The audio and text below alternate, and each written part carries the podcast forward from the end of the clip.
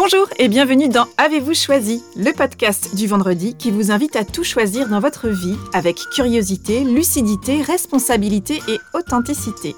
Je suis Oriane Savourelika, sérielle choisisseuse de ma vie. Je suis aussi coach et j'accompagne les personnes ambitieuses et engagées qui réussissent dans la vie et qui ont surtout à cœur de réussir leur vie. Je les accompagne à se créer une vie sur mesure qui leur va comme un gant, une vie épanouissante et impactante en profondeur. Dans la vie, j'ai les pieds sur terre, la tête dans les étoiles, et avec ce podcast, je vous propose d'explorer avec curiosité le vaste et intrigant territoire du choix. Cette exploration, je vous y invite au fil des épisodes et à travers trois formats le billet, dans lequel je partage des questionnements, des réflexions et des ressources qui m'aident à choisir ma vie. La conversation que j'ai eue avec une personne et son précieux supplément d'âme. Une personne connue ou inconnue du grand public, dont je trouve la trajectoire et les choix de vie inspirants. Et enfin, l'éclairage, où j'échange avec une auditrice ou un auditeur qui se sent bloqué dans un projet ou une situation et qui souhaite bénéficier de mon éclairage pour débroussailler et clarifier sa situation.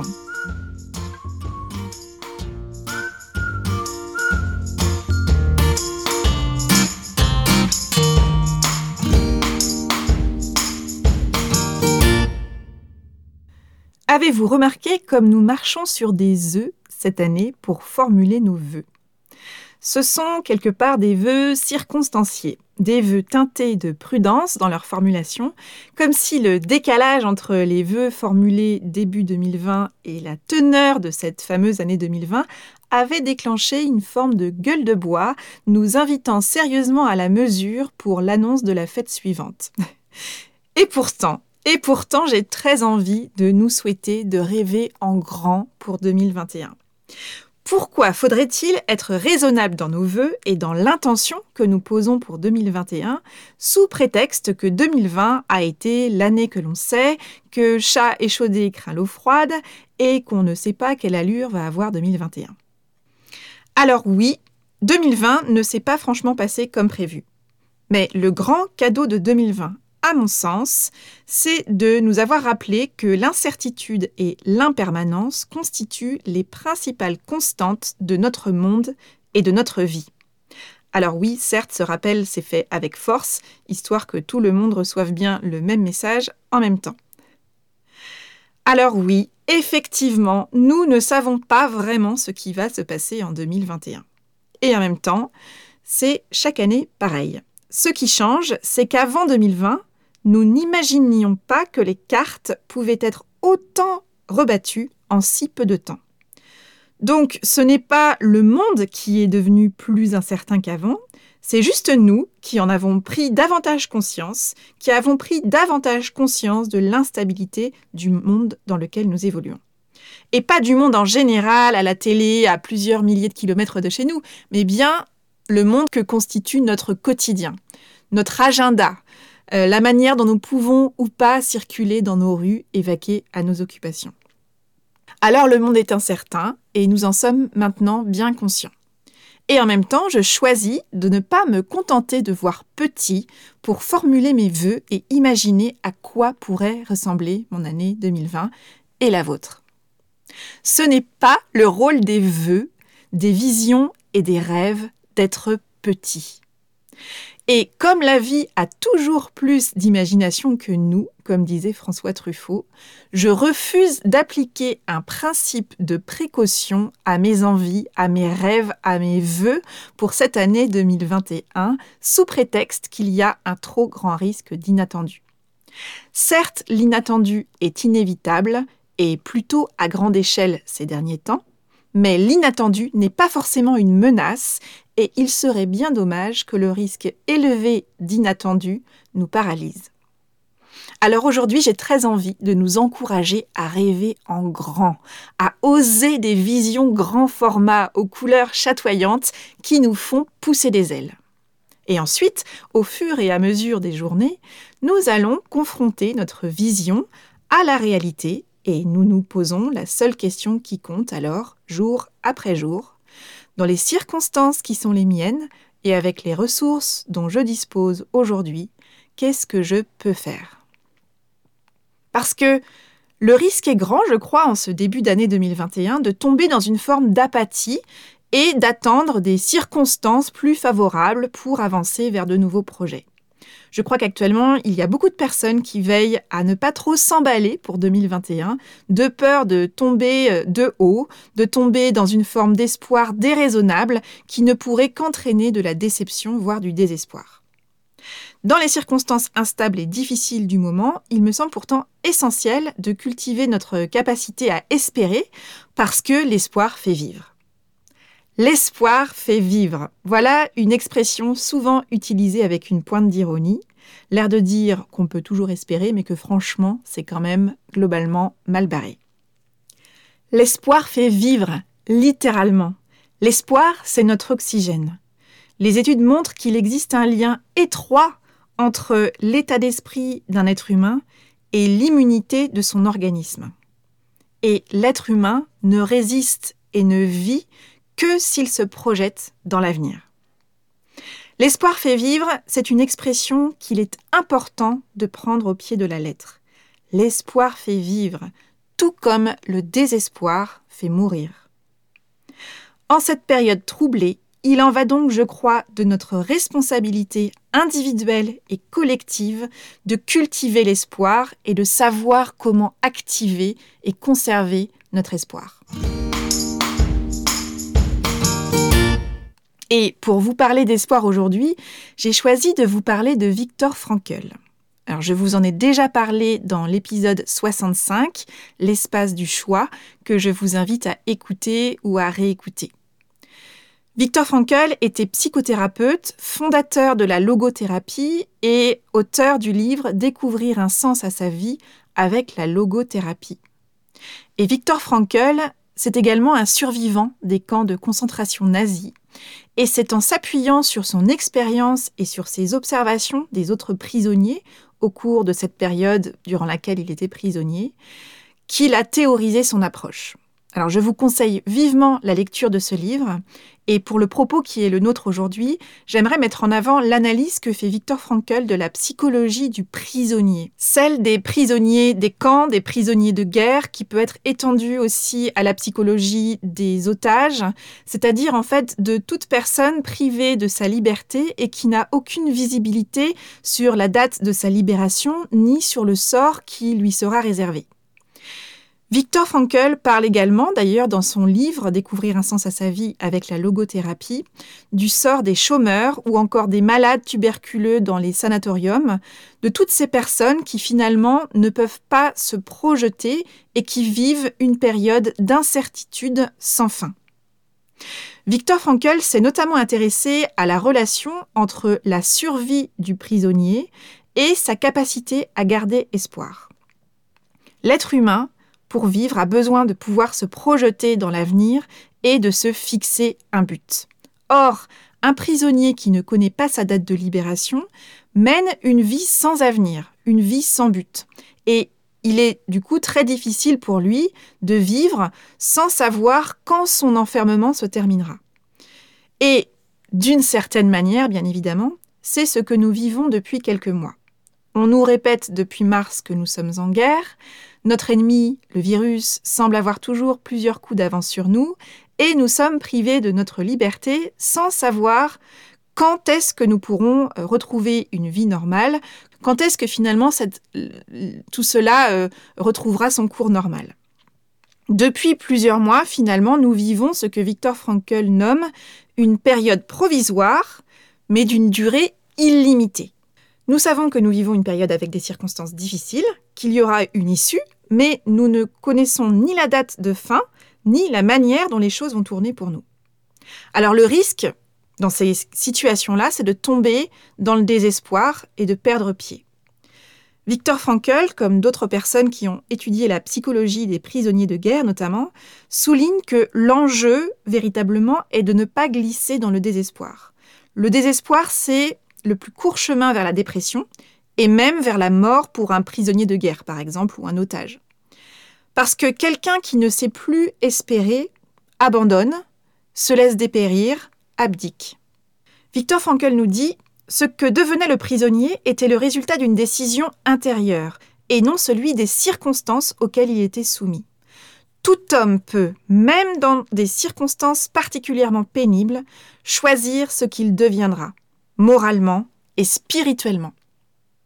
Ce qui sauve l'être humain dans les moments difficiles, c'est justement de réussir à penser à l'avenir plutôt que de se tourner vers son passé. Et donc, en réussissant à penser à l'avenir, à trouver un moyen de s'élever au-dessus des circonstances difficiles et des souffrances du moment. Parce que quand on n'est plus en capacité d'espérer, quand on n'a plus de but, qu'on ne voit pas d'avenir, alors nos capacités de résistance s'amenuisent.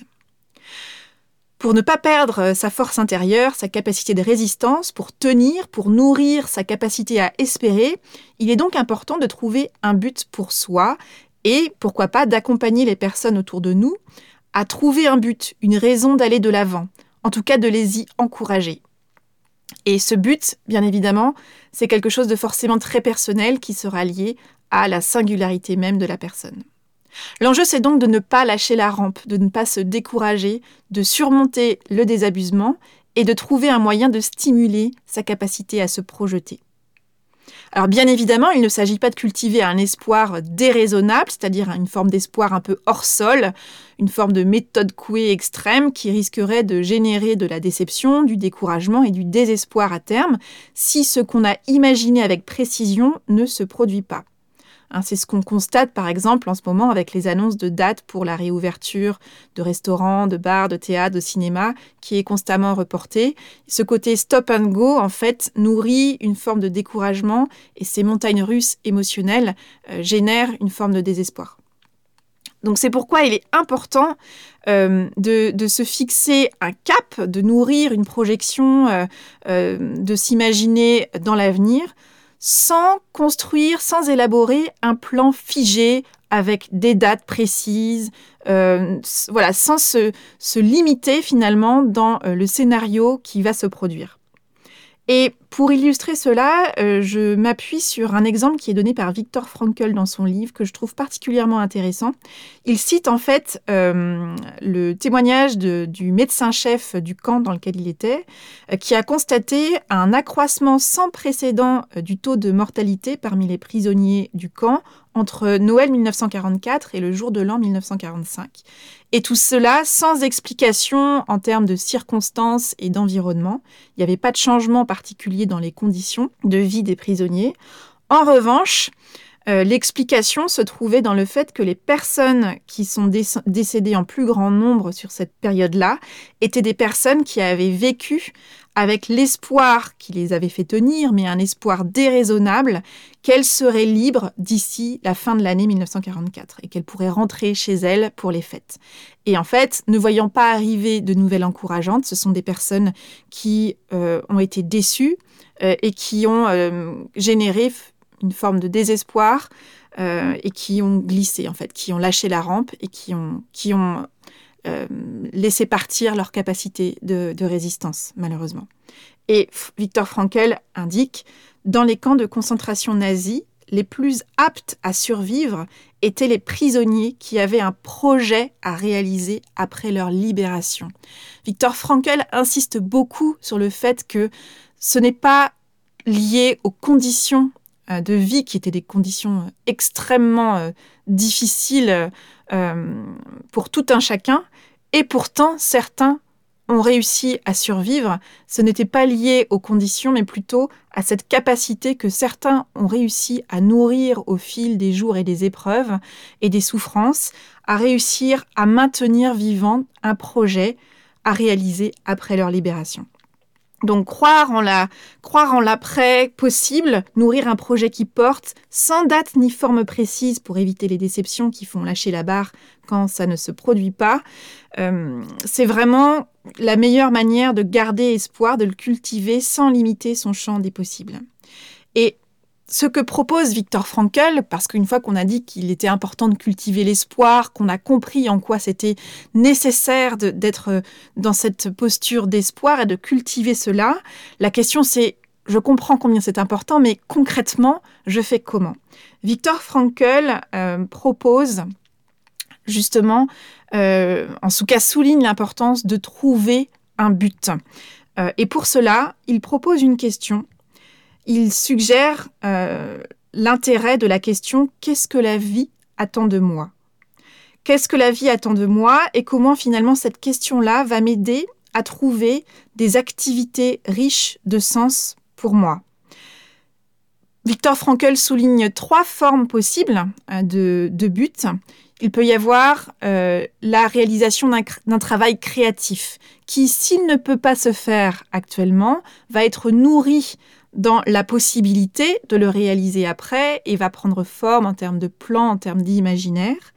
Il y a aussi le volet de l'amour humain. Pour qui, en fait, euh, je, je continue?